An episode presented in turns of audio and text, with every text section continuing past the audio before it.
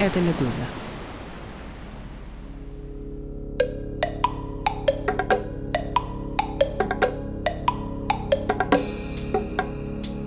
Привет! Это новый политический подкаст «Медузы. Вид на Кремль». Меня зовут Александра Прокопенко, я эксперт по экономической политике, социолог, приглашенный научный сотрудник Берлинского центра Карнеги по изучению России и Евразии. И я, Андрей Перцев, политический обозреватель «Медузы». Вид на Кремль, подкаст о российской политике. Выбираем самые заметные события, факты, не знаю, выступления даже, может быть, которые произошли э, за эти две недели и пытаемся понять, что это значит для нас с вами, чем чревато, почему и чего ждать дальше. Эпизоды выходят каждые две недели по субботам. Подписывайтесь в приложениях с подкастами или слушайте на Медузе. И обязательно пишите свои комментарии, вопросы, пожелания. Нам очень важна обратная связь. Оставляйте их в приложениях с подкастами. В принципе, можете писать комментарии на YouTube или пишите на почту подкаст собака meduza.io. В этом выпуске мы хотим обсудить то, с чем нам предстоит жить в ближайшие два месяца. Это президентская кампания. С 15 по 17 марта в России пройдут президентские выборы.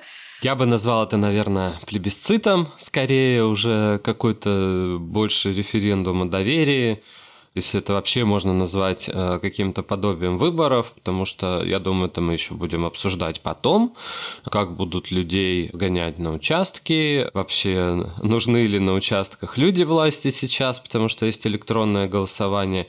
Ну, некоторое мероприятие будет, судя по э, набору кандидатов от парламентских партий, да, даже если бы, наверное, он какой-то был немного другой, э, никаких альтернатив нет. Но перед Новым годом и вообще в рамках кампании произошло несколько событий, которые, мне кажется, очень достойны внимания, а именно ЦИК отказался зарегистрировать Екатерину Дунцову. Я, признаться честно, о Екатерине Дунцовой узнала из ее ролика, сообщающего о том, что она намерена баллотироваться в президенты Российской Федерации как самовыдвиженка. То есть до 2023 года я никогда о таком персонаже нашей политической сцены не слышала, ничего про нее не знала и, честно говоря, не очень знаю сейчас. Но я была абсолютно впечатлена тем, что на а, собрание по ее выдвижению в Москве пришло там, более 700, по-моему, человек. Это очень много. По нынешним временам 700 человек а, на площадку, которая широко не анонсировалась. То есть я не помню, не видела никакой широкой кампании, что вот приходите, выдвинем вместе Дунцову и так далее. Не было. Это, мне кажется, заметный результат, который следует обсудить. Начнем с того, что она не только журналист, а, но и политик местного уровня. Она бывший депутат Ржевской гордумы. Ржев – это второй по величине город в Тверской области. Она поддерживала мэра Ржева Романа Крылова, а, других ржевских единороссов, в принципе, некоторых она поддерживала тоже, а, достаточно комплиментарно о них высказывалась принципе, вот по опыту проживания и работы в относительно небольших городах я могу сказать, что это значит, ну, не то чтобы много. Среди единороссов на местах попадаются вполне себе нормальные люди, и часто с ними сотрудничают э, какие-то местные активисты, потому что, ну, вот единорос адекватный, да, особенно если он предприниматель, например, он может помочь общественным проектам активистов. Э, Дунцова занималась общественным активизмом разным э, в своем городе. Маленький город, маленькая община – это совсем другое. В то же время, примерно в то же время, Дунцова участвовала в конгрессах независимых муниципальных депутатов, даже была задержана, в Новгороде такое мероприятие проходило. Потом, ну вот она была э, журналисткой. Вот в СМИ упоминали, агентство писало, что на сайте медиа Дунцовой публиковались некоторые там новости от Минобороны, были какие-то нейтральные или даже, может быть, положительные высказывания о войне, СВО, как это называется официально в России. Ну, опять же, она сама объясняла, что такова аудитория, судить ее здесь не будем. Ну, вот Екатерина Дунцова достаточно, можно сказать, э, в хорошем смысле типичный активист местного уровня, адекватный человек. Вот что можем мы о ней сказать, о ее прошлом. Меня, как любого человека, который следит за российской политикой, не оставлял вопрос, а ее финансирует кто-нибудь, чей это проект. Мы все-таки привыкли, что кто-то где-то чей-то проект. Конечно, follow the money, следи за чьи интересы, следи, чьи деньги, это важно.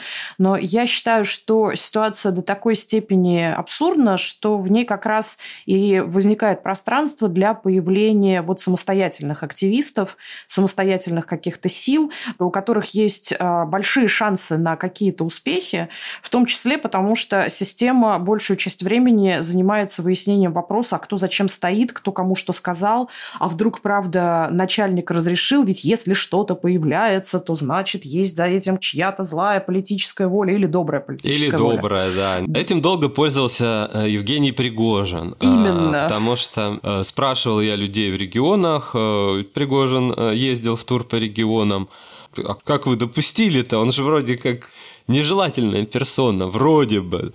Ну, мало ли, вот он себе это позволяет, значит, как-то вот он себя чувствует, кто-то за ним стоит, мы вот не мешаем, кто-то разрешил. Кто-то разрешил. Вот Дунцовой кто-то разрешил, или мы имеем дело как раз с вот этим вот феноменом самостоятельного регионального активиста, который, в общем, в чистом виде показал такой чистый политический жест пойду в президенты, изменю жизнь к лучшему, остановлю войну. У нее, кстати, вполне четко, ярко выраженная позиция антивоенная была. Ну, Тут я выступлю немножко как пессимист, потому что слишком много оптимизма, ну, нехорошего, на мой взгляд, допускает до сих пор группа поддержки Дунцовой. И мне кажется, об этом надо поговорить. Э, может, мы их предостережем от ошибок роковых, которые, в принципе, уже немножко или даже сильно повлияли на ее политическую карьеру. А я бы отделял активиста местного Дунцову от политтехнологического проекта Дунцова. Да, потому что это все-таки политтехнологический проект. Дунцовой помогает, простите снова за слово проект, но это так, называется проект «Наш штаб». Его делают люди из проекта «Ковчег», в частности, Анастасия Буракова, юристка, активистка, очень хороший человек. Можно назвать это э, проектами близкими к Ходорковскому. Михаил Ходорковский – оппозиционер, крупный бизнесмен, бывший владелец компании «ЮКОС». Это сидел 10 лет, помилованный Путиным, и проживающий ныне в Лондоне, и ведущий активную политическую деятельность по демократизации России, так как он ее видит понимает.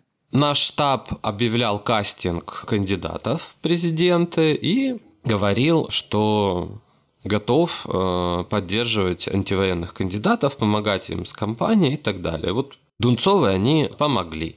Можно видеть, что они помогли медийно, потому что очень много интервью с ней появилось. Медийно ее продвигали люди из такой есть канал Атео Брейкинг. На стримах она часто появлялась, да, ее очень позиционировали как антивоенного кандидата. В соцсетях они много писали, в том числе обычные люди, что готовы за нее голосовать, готовы приехать в инициативную группу войти, подписаться, потому что это легко тоже объяснить. Это, в принципе, с одной стороны, антивоенное, антипутинское действие, с другой стороны, оно ненаказуемо. Можно у нас выдвигаться? Ну, можно кандидатам выдвигаться. Почему нет? Ты участвуешь в легальных действиях, при этом ты э, выражаешь свою позицию. Тогда это просто э, некоторый очередной сигнал довольно привычный, мы их очень много видели за последние годы, что если какая-то часть оппозиции или какие-то люди, которые готовы встать в оппозицию к Кремлю, берут деньги у Михаила Борисовича Ходорковского, то это черная метка. То, скорее всего, их прихлопнут сразу. Вот Навальный, Ходорковский – это вот тут сразу под раздачу попадешь. Если берешь деньги у кого-нибудь еще или как-то вот делаешь это сильно неявно, то можно просуществовать немножечко дольше, пока, видимо, до доблестные сотрудники выясняют, какие там источники финансирования, кто зачем стоит и еще что-то. Тогда здесь я понимаю резон Кремля так действовать, потому что до этого, ну, зарегистрировали бы они Дунцову, ну, получила бы она свои там 3%, ну, 5%. Мы сейчас об этом поговорим, про проценты, почему можно сказать, что Кремль испугался, и в каком смысле он испугался Дунцову, и кто именно испугался Дунцову. Тут тоже как бы да, Путин сучит ножками, как говорят авторы стримов оппозиционных, или кто-то другой. Ну, про Ходорковского тут сложно говорить, но сейчас э, появилось другое деление. Проект «Наш штаб» находится за рубежом, его координаторы находятся за рубежом, и это тоже черная метка для Кремля. Явно у группы поддержки штаба Донцовой была ролевая модель. Это Светлана Тихановская. Ситуация в Беларуси показала, что, в принципе, ну, неизвестная до того активистка, даже можно сказать, что она, в общем, была скорее известна как жена блогера популярного Сергея Тихановского, тоже кандидата в президенты, что она э, смогла притянуть на себя протестный электорат, смогла стать популярной фигурой, вывезла это все. За образец была взята явно вот эта ситуация. Э, Дунцова была очень подходящим в этом смысле кандидатом. Возможно, это и хорошо, это бы, скорее всего, сработало на достаточно, может быть, серьезную часть электората. Ну, женщина, адекватный человек, против войны, за, не знаю, нормализацию всего. Здравые вещи, говорит, пусть и самые общие. И именно поэтому, в том числе, ее, конечно, не только потому, что для Кремля это значит, какое-то зарубежное вмешательство, но и действительно страшно политблоку, потому что зарегистрируя Дунцову, у них бы поехала математика. Для них это важно. Они постоянно ставят перед собой задачи, которые часто публичат даже, что Путин должен поставить рекорд на выборах. Известно это было еще год назад. Я писал о показателях 80 на 80 и рекорде, и получается, что да, остальным кандидатам остается 20%. И, конечно, никакой э, Дунцовой места здесь не было, потому что по соцопросам видим, люди устали от войны, есть запрос на альтернативного кандидата, тоже мы это видим по опросам. Russian Field, это даже прошлогодние опросы, допускали голосование не за Путина, а за кандидата более близкого по позиции 41%, больше, чем за Путина по этому же опросу. То есть запрос, несомненно, есть. Дунцова могла бы претендовать, мне кажется, на результат от 5 до 10, а может и больше процентов, мы не знаем. Насчет опрокидывающего голосования, что за нее все взяли и пошли голосовать, я тоже не знаю, не, не будем говорить. Но явно Кремлю это математику все сбивало, потому что э, есть электорат ЛДПР какой-то, да, там 5-7%, получит кандидат от этой партии. Есть электорат коммунистов, новые люди что-то получают, опять же, как некая суперлегальная какая-то форма выражения, ну, такого робкого несогласия тоже будут голосовать какие-то граждане за них. Ну и что-то по-путински 80% при участии Дунцовой бы точно не сложились. И у меня, не знаю, крик души небольшой, связанный вот как раз с действиями группы поддержки штаба Дунцовой, ситуацию с ней перегрели. Да, и это вот для меня очень печальное последствие, потому что это деморализация людей. Если посмотреть э, то, как ее подавали, потому что ну, и в СМИ, и ее штаб, и какие-то лояльные ее группе поддержки, опять же, каналы, ее фактически уже провозгласили зарегистрированным кандидатом. Что, ну вот она участвует в выборах практически, вот она кандидат. Излишне перегрели ситуацию, внушили излишний оптимизм э, своим сторонникам. И я думаю, что это ну, достаточно серьезно деморализует людей. Причем они продолжают делать эту ошибку. Дунцова говорит, что она создает партию, и она говорит, мы будем участвовать в региональных выборах. А, зарегистрировать партию очень трудно, несмотря на то, что правила регистрации упрощены и так далее. Алексей Навальный очень долго пытался это сделать, ему не дали. Как они только не, не пробовали. Вроде юристы у него грамотные, сам он юрист, но ничего не получалось. Зачем объявлять э, то, что гарантированно не случится, я не знаю. Я со своей стороны добавлю еще, что вообще все давно говорят о некотором кризисе больших политических партий. Вот. Поэтому, конечно, Дунцовой разрастить свою политическую силу до большой политической партии – это еще очень долгий путь. Но раз уж, Андрей, мы заговорили о партиях, перейдем к партийным, может быть, кандидатам. Обсудим, кто же у нас будет еще в бюллетене. Пора, пора. Что ж, итак, у нас есть неожиданность. Неожиданность. Все ожидали, что ветеран политической сцены новейшей России и, в общем, человек чуть не стал президентом.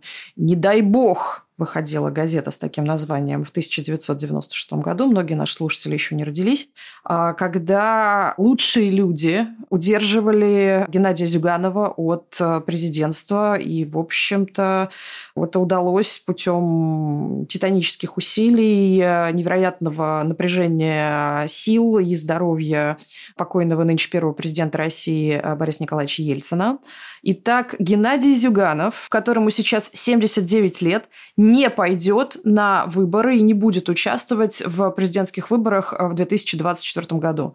До этого, если я правильно помню, он стабильно принимал участие в президентских выборах. Кажется, его не было в 2004 году, когда вместо него участвовал в выборах Харитонов. И а, в 2018 году, когда вдруг а, сначала решили зарегистрировать и выставить Грудинина, а потом а, Кремль, испугавшись коммуниста в очередной раз, Грудинину насекомил и еще потом добивал после выборов некоторое время. Казалось, что не будет никакой интриги. Зюганов выдвинется от КПРФ, получит свой процент, ну и дальше как-то продолжит свою политическую жизнь и политическую пенсию. Зюганов был на встрече а, представителей парламентских партий с Владимиром Путиным. Вообще он регулярно с ними встречается. Но внезапно, в последний момент, а, КПРФ выдвинули Николая Харитонова, участвовавшего в президентских выборах в 2004 году. Тогда он набрал 13... А, 13 чуть больше. Чуть больше 13%. Написал текст Андрей про то, что это стало неожиданностью для внутриполитического блока Кремля. Почему так Зюганов поступил с коллегами из администрации президента? А вообще Зюганов любит немножко им подсуропить. Э, КПРФ не такая управляемая штука, как может показаться на самом деле. Например, на выборах в Госдуму 2021 года на проходных местах в списке Компартии появились люди, которых Кремль не хотел видеть в Госдуме. Это бывший сенатор от Иркутской области Вячеслав Мархаев, бывший э, командир Бурятского ОМОНа, который активно осуждал действия силовиков – по разгону оппозиционных акций, в принципе, яркий персонаж. А бывший иркутский губернатор, избранный на протестной волне в 2015 году Сергей Левченко, да, он не хотел оставлять пост, этим напряг Кремль, регулярно компромат на него размещали, ушел в последний момент, держа политический блок в напряжении, нервировал Зюганов движением э, значит, такого персонажа, как Николай Бондаренко, популярный, по-моему, уже бывший саратовский областной э, депутат, он популярен в интернете, у него очень много подписчиков на Ютубе. Он не оказался в списке, Мархаев с Левченко оказались и прошли в Госдуму. Ну, неприятно было в политблоке. Э, Мархаев еще и против войны потом так осторожненько выступил в первые ее дни, чем, в общем, подтвердил репутацию приличного человека. Зюганов может удивлять. Э, почему он так сделал?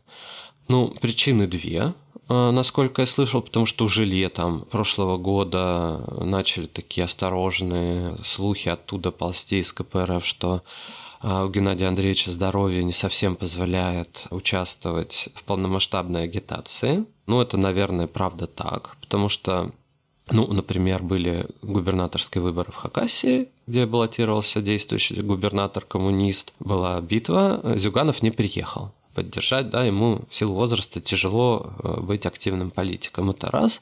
Во-вторых, э, он прекрасно понимает, что э, в следующих выборах, опять же, по состоянию здоровья он точно участвовать не будет. Ему будет ну, 85 лет. И он не хотел уходить, так скажем, на миноре, потому что все равно руководство парламентских партий понимает, какой процент отведен кандидатам, да, мы говорили, 20%. Ну, из них Зюганову достанется в лучшем случае 10. Это будет его худший результат в политической карьере, потому что В 2012 году он получал 17%, в 96-м он чуть не выиграл выборы. В общем, с 10% уходить как-то не захотел. Предложил другого человека, ну и по э, словам вот собеседников КПРФ, я знаю, что он так осторожно пытался Кремль э, значит, шантажировать, что он выдвинет Левченко, например, того же, или кого-то помоложе. Это как из старинного еврейского анекдота, да, введи козу, э, выведи козу, да, вот если э, Кремлю нужен сильно я, давай-ка я его понервирую какими-то персонажами, которые могут доставить ему больше проблем, и тогда они согласятся уже на какого-то другого. Да, не на меня пусть, но вот на малоизвестного Харитонова, который не очень известен в коммунистической среде.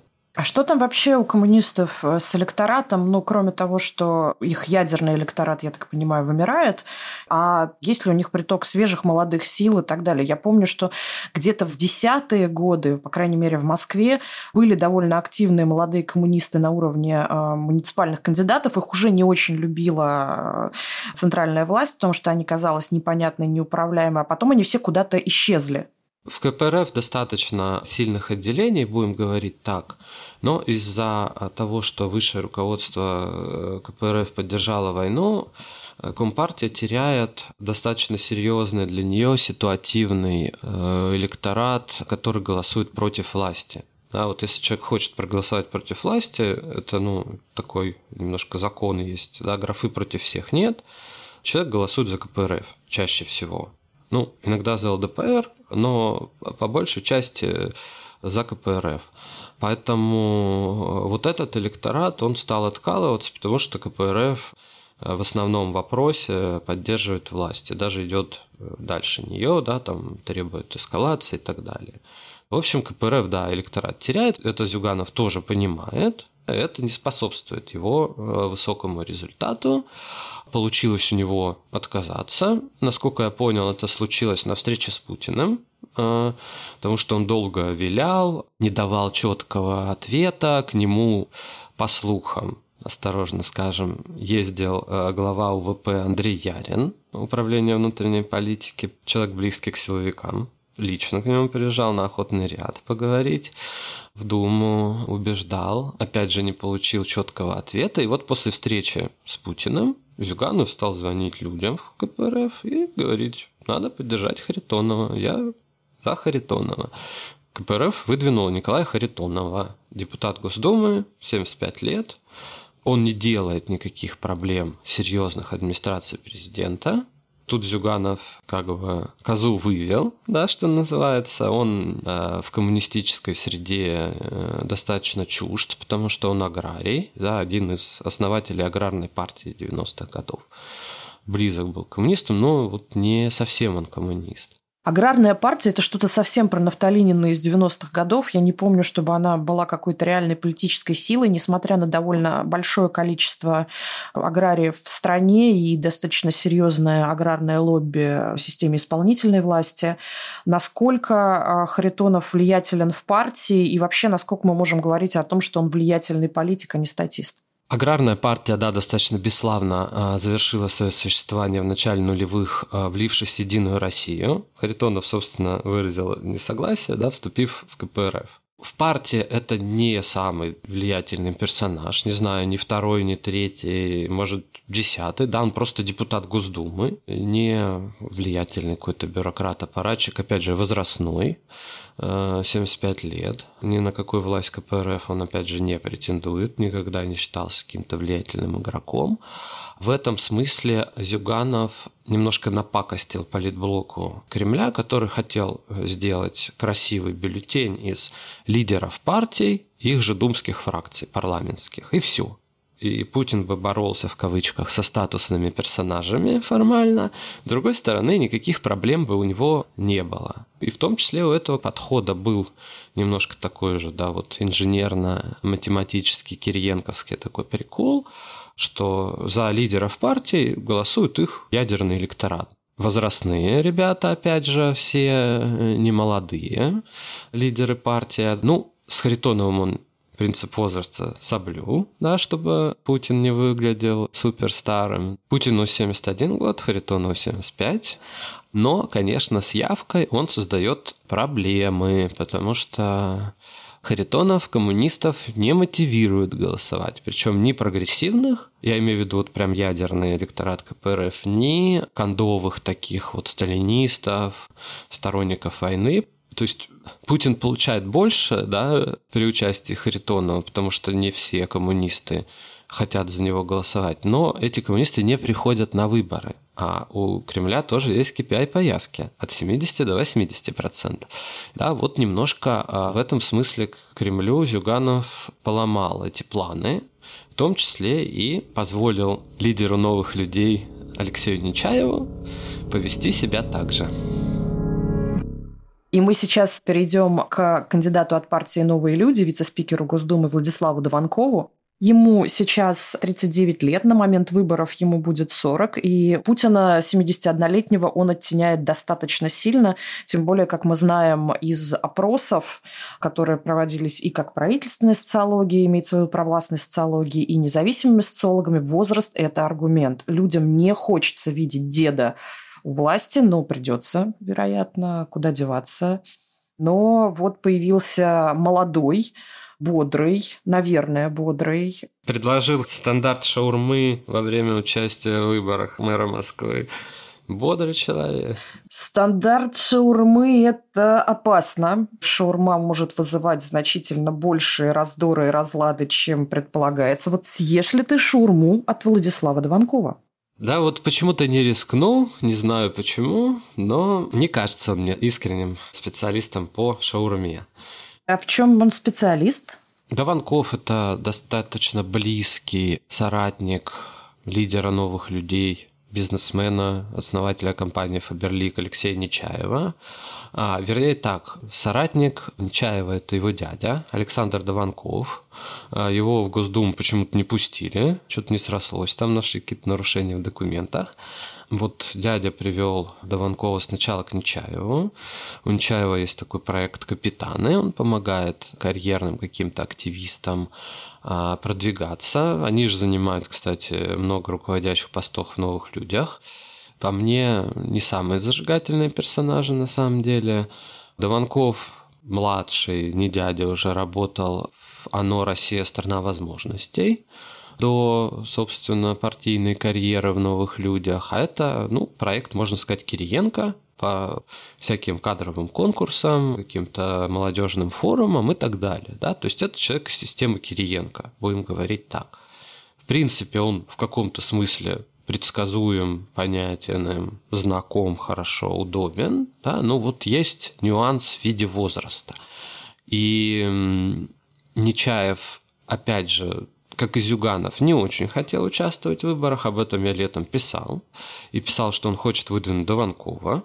Почему Нечаев не хотел участвовать сам? Потому что он не очень известен. Да, он не хотел получать небольшой процент голосов, при этом серьезно вложившись в кампанию. Потому что Нечаев богатый бизнесмен и сам же спонсор своей партии. Вот поэтому он и продвигал Дованкова. Но Зюганов сделал, что сделал, Нечаев выдвинул вместо себя молодого Дованкова, ибо, ну а что вот, Зюганов себе такое позволяет, а что, рыжий, да, он, в общем-то, знаком с Ковальчуками, братьями, членами близкого круга Путина, хотя сам это отрицает. Ну, он не знакомство отрицает, он отрицает участие Ковальчуков в создании новых людей. Оставим на его совести эту историю, вот, но знакомым с ними знаком скорее всего, благодаря этому знакомству, в том числе и ну, хорошим, в общем, отношениям с Кириенко, ему тоже удалось спрыгнуть. Вот в бюллетене оказался Дованков. И если, например, на выборах мэра Москвы возраст Дованкова никаким козырем не был, ну или был каким-то там третьестепенным, второстепенным, то здесь, в общем, он есть. Часто голосуют люди, когда им не мил кто-то там сердцем, не знаю, за женщину, за молодого, еще за кого-то. В общем, обращает какая-то деталь на себя внимание, так что посмотрим. То есть у нас фактически сейчас появился некоторый кандидат для протестного голосования, так называемого, хотя бы по принципу возраста, потому что я так понимаю, что изначальный замысел Кремля был сделать идеальный филигранный бюллетень, в котором либо за Путина, либо, в общем, больше не за кого голосовать, потому что, ну, рука не поднимется за других от слова совсем. А есть ли у Даванкова что-то помимо возраста? Почему на него следует обратить внимание? Ну, он такой вот популист, да, а, причем популист достаточно скользкий, такой немножко комсомолец, может быть, даже в худшем смысле карьерист, да. Мы не можем его назвать полностью протестным кандидатом, э, в смысле, вот по убеждениям, он ярко не выступает против войны, что-то там партия типа здравая предлагает, бывает такое, но да, вот сказать, эти люди против войны, они настоящие демократы и вообще прекрасные персонажи. Наверное, мы не можем. Да, это вот тоже надо зафиксировать, но возраст – новизна, в том числе э, для большинства избирателей Дованков чистый лист, никому не говорит ничего большинству граждан, что такое Россия страна возможностей, что это Кириенковский проект, значит, и так далее. Ну вот, наверное, можно сравнить с э, победой кандидата от ЛДПР э, Владимира Сипягина на выборах губернатора Владимирской области в 2018 году. Человека вообще не знали, и поэтому за него, значит, голоснули. Просто потому что, да, губернатор Орлова к тому моменту довела регион фактически до Цугундера. Но мы еще посмотрим, что будет в программе у кандидата, когда он ее опубликует. Почитаем. Почитаем, а, ну, вот посчитаем. Тут я бы сказал, предупредил бы немножко даже, может быть, самого Даванкова, как бы ему не оказаться в положении Грудинина. Да, потому что Грудинина, в принципе, Кремль, может быть, не сильно был рад видеть, но согласовал да, потому что, ну, кто его знает, Грудинин на момент выдвижения в президента был муниципальным депутатом, спикером горсовета подмосковного города Видное. Ну, какой-то типа предприниматель он, Грудинин, был не всем коммунистам близок, кого-то бы привлек, кого-то бы оттолкнул, в принципе, нормально, да, а потом как бы рейтинг Грудинина попер вверх. Именно за счет того, что он был вот тем самым для большинства чистым листом, человеком, ну, более-менее адекватным, дядя с усами, приятной наружности. Ну, а чё? Может, вместо Путина, ну, работа, он муниципальный депутат. Дованков, ну, вице-спикер Госдумы, да, не хрен с горы тоже, написано в бюллетене должность. Поэтому вот я не исключаю, да, это не потому, что он там вот такой правильный, хороший, говорит нужные вещи там против Путина лично и против войны. Ну, а просто потому, что вот он молодой и большинству неизвестный человек он может автоматически начать притягивать на себя голоса протестного избирателя какого-то, который не очень понимает его встроенность там, в кириенковскую систему. И, в общем, это надо будет как-то гасить. Да? Могут быть веселые приключения у Даванкова на самом деле. Посмотрим. С другой стороны, как говорится, полез в пекло, стал вице-спикером Госдумы, готовься к испытаниям. Но главное не стандартизировать шурму. Это очень непопулярный, неблагодарный ход, который не приведет ни к веселым приключениям, ни к политическим победам. С другой стороны, он теперь точно знает, если рейтинг пошел вверх, что надо делать, да, чтобы не оказаться в положении Грудинина. Да пусть оказывается. Хоть какая-то интрига в компании будет, будет интересно. Ну что, последний зарегистрированный кандидат от парламентской партии, 56-летний лидер ЛДПР Леонид Слуцкий. Он тоже не выглядит пенсионером совсем на фоне самовыдвиженца Путина и коммуниста Харитонова. Председатель Международного комитета Госдумы, один из ястребов риторических Российской Федерации, грозит Западу как может, в то же время до войны довольно активно пытался выстроить парламентское взаимодействие с странами, которые теперь относятся к недружественным странам, которых любят теперь называть недружественными странами. Любитель роскоши, как мы знаем из расследований Алексея Навального и из расследования «Радио Свобода», Дети Слуцкого любят отдыхать на виллах а, в Турции, учиться в школе в Швейцарии. Это мы все знаем из а, публичного тиктока его дочки, которая очень, как и многие другие, мечтала о лайках, попадании в рекомендации, поэтому она, в общем, публиковала И все про виллу, и все про школу, и даже номера телефонов. И, в общем, по фотографиям а, за девочкой можно увидеть фото Слуцкого и его супруги, что в целом указывает на правдивость э, данного ТикТока жил, так сказать, на широкую ногу. И заработная плата Слуцкого в Госдуме не покрывала его расходов. Это первое. И второе, за что он известен, и о чем нужно обязательно подчеркивать и говорить, это то, что депутат Слуцкий домогался и искал сексуальных приключений с журналистками независимых изданий. Про зависимые мы просто не знаем, публично никто не высказывался. И ему за это ничего не было. То есть этот человек может вести себя недостойно, объективировать женщин, считать, что так э, и нужно себя вести. И поскольку он большой депутат Госдумы, ему за это ничего не бывает. Я хочу это подчеркнуть двумя жирными чертами. А Слуцкий, получается, единственный из лидеров парламентских партий не сочковал. Ну, причины у него есть прагматические, надо признать. После Владимира Жириновского, который умер в 2022 году, как-то ему, Слуцкому, надо раскручиваться. Жириновский строил, ну, своеобразную политику в ЛДПР, привлекая скорее каких-то молодых людей на аппаратные должности, делая их депутатами. Плюс были некоторые спонсоры.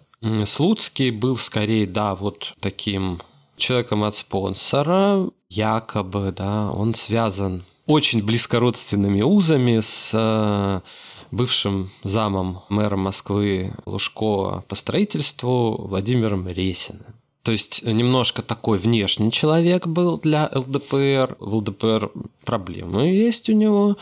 Читаем текст мой про раскол в ЛДПР. Мы этот текст э, повесим в материалах к выпуску. Да, э, вот как раз много героев этого текста были вытеснены э, недавно из высших управляющих органов ЛДПР статусные персонажи, типа Ярослава Нилова и так далее, да, вот э, убрали их.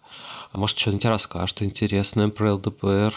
Ждем. Ему нужно самоутвердиться, показать себя настоящим лидером, и для этого ему, конечно, участие в президентской кампании нужно. Да? То есть ему э, нужна федеральная раскрутка, потому что для большинства россиян Слуцкий примерно никто, в отличие от Жириновского. Да? Ему нужен некий статус, раскрутка, позиционирование, а как раз возможность этого президентские выборы прекрасную дают. Ну, то есть фактически он решает свои внутрипартийные задачи. То есть речи не идет ни о представлении чьих-то интересов, ни о желании сделать Россию лучше, а чисто унасекомить своих а, партийных конкурентов. Да, это так. При этом, конечно, яркой харизмы, как у Жириновского, нет. А, он фактически сейчас высказывается даже в поддержку Путина, что он не думает его побеждать и так далее. Ну, Харитонов хотя бы отказывается отвечать на этот вопрос. Да, Даванков говорит, что он мечтает, да, мечтать можно о чем угодно. Слуцкий не планирует побеждать Путина. Большой вопрос, как бы, что ему такая позиция даст. Каковы проблемы Слуцкого, да, почему его компания может сложиться неудачно? У него нет такого козыря, как у Даванкова возраст, да, больше 50 лет. Он не очень харизматичный, и если, например, ЛДПР в региональных компаниях использует образ Жириновского, цитаты, там ролики и так далее, что он навсегда с партией, президентская кампания, да, это Слуцкому никак не поможет. Поэтому электорат ЛДПР вполне может не голосовать за Слуцкого, а какие-то коммунисты за Харитонова все равно проголосуют. Тут э, Слуцкий может как раз немножко проколоться, вложив кучу денег, заняв последнее место. Посмотрим. Вот для меня это интрига. И что будет в партии потом, ну, тоже интересно. Андрей, давай попробуем резюмировать то, что мы сейчас обсудили. Итак, у нас есть кандидат самовыдвиженец Владимир Путин, поддержанный съездом а, «Единой России», парламентской партии «Справедливая Россия за правду» и кандидатом в президенты от ЛДПР Слуцким. У нас есть малоизвестный за пределами КПРФ и, в общем, внутри КПРФ тоже коммунист а, Харитонов. У нас есть вице-спикер а, Дованков. И там еще будет, наверное, какое-то количество непарламентских кандидатов, о которых мы узнаем позже. но мне кажется, что они сильно не украсят бюллетень. Скорее всего, это тоже будут мало кому известные фамилии, и сумеют ли эти люди собрать подписи, сумеют ли эти люди каким-то образом себя проявить.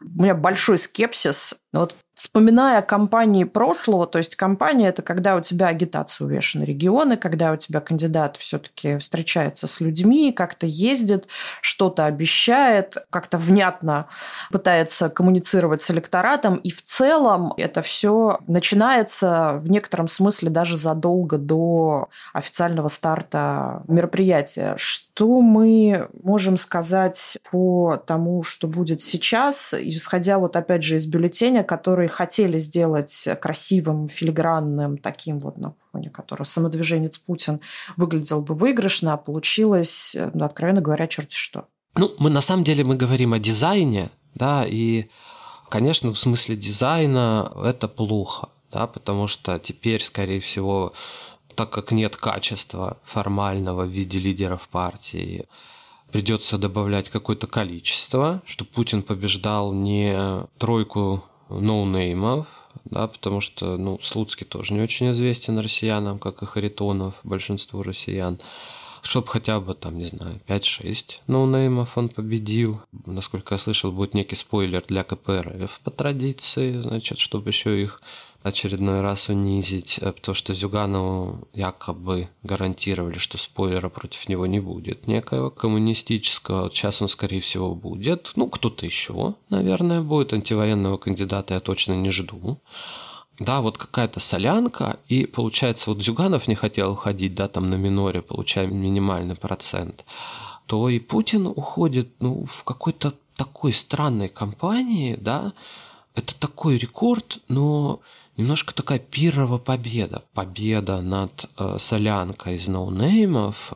Это, конечно, наверное, не то, чтобы хотелось Путину и политблоку Кремля. Да, в этом смысле, конечно, список такой кандидатов это мимо, да, это с одной стороны, да, такая некрасивая победа, с другой стороны избиение, ну, можно сказать, стариков и младенцев, да, Абсолютно с тобой согласна. И получается, что как бы великий Путин, который не боится Запада, который главный победитель всего и вся, опасается, пусть даже относительно честной схватки с э, более или менее вменяемыми кандидатами от чего угодно. То есть политическая жизнь в этом смысле поэтому оказалась унасекомлена. И даже таких статистов и слабаков, подбирают в Кремле путем а, долгой математики, тщательно выверено, чтобы слабак не оказался чуть чуточку сильнее непредсказуемее, чем возможно, собственно, ну, вот, э, да, конечно, это такое упражнение, да, постоянно политблок Кириенко, да, пытается э, сложить э, слово вечность из четырех букв, да, Ж, О, П и А.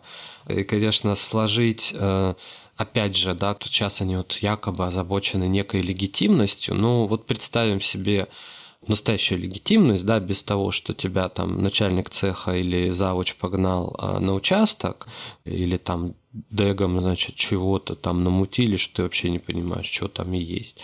Конечно, такой набор, опять же, кандидатов выборы делегитимизирует. Ну вот 80% россиян, значит, пришли поддержать Путина в его непредсказуемой борьбе с Харитоновым, Слуцким и Даванковым. Да, ничего себе, да, вот как, да, да. Но, несмотря на этот беспомощный список, с кандидатом самовыдвиженцем и всеми остальными, я считаю, что участвовать в выборах нужно. И по возможности участвовать в выборах нужно персонально, избегая ДЭК. Если у вас есть возможность не голосовать электронно, голосуйте не электронно.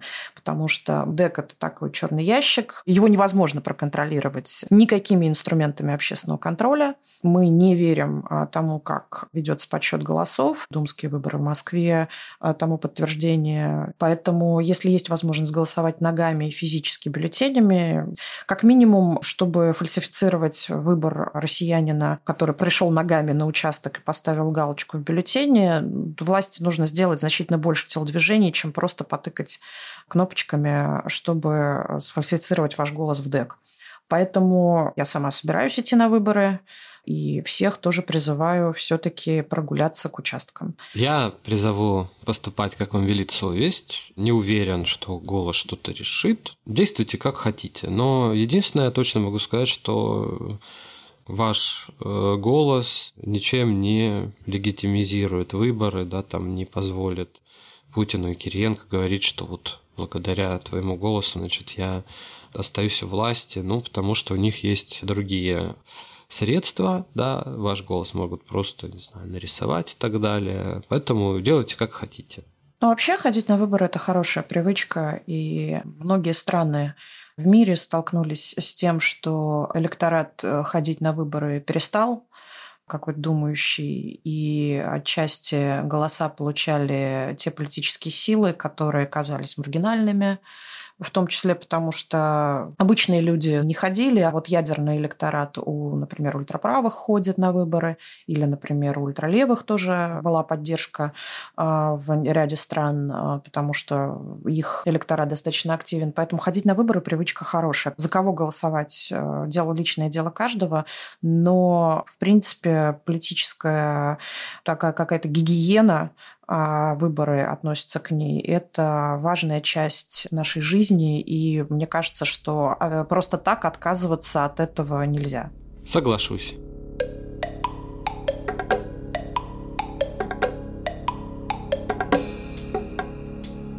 Мы продолжим говорить про выборы. Пусть даже эта тема не самая будоражащая душу, воображение и так далее, но это важная тема, говорить про нее нужно. До выборов еще два месяца, поэтому мы поговорим про экономику выборов, вспомним про непарламентских кандидатов и, конечно, обсудим программы. А пока я призываю вас всех подписаться на подкаст «Вид на Кремль». Мы выходим на всех основных стриминговых платформах и, конечно, на сайте и в приложении «Медузы». Кстати, приложение работает в России без VPN. Оставляйте комментарии на платформах подкастных, ставьте лайки, колокольчики, пишите нам письма и до встречи через две недели.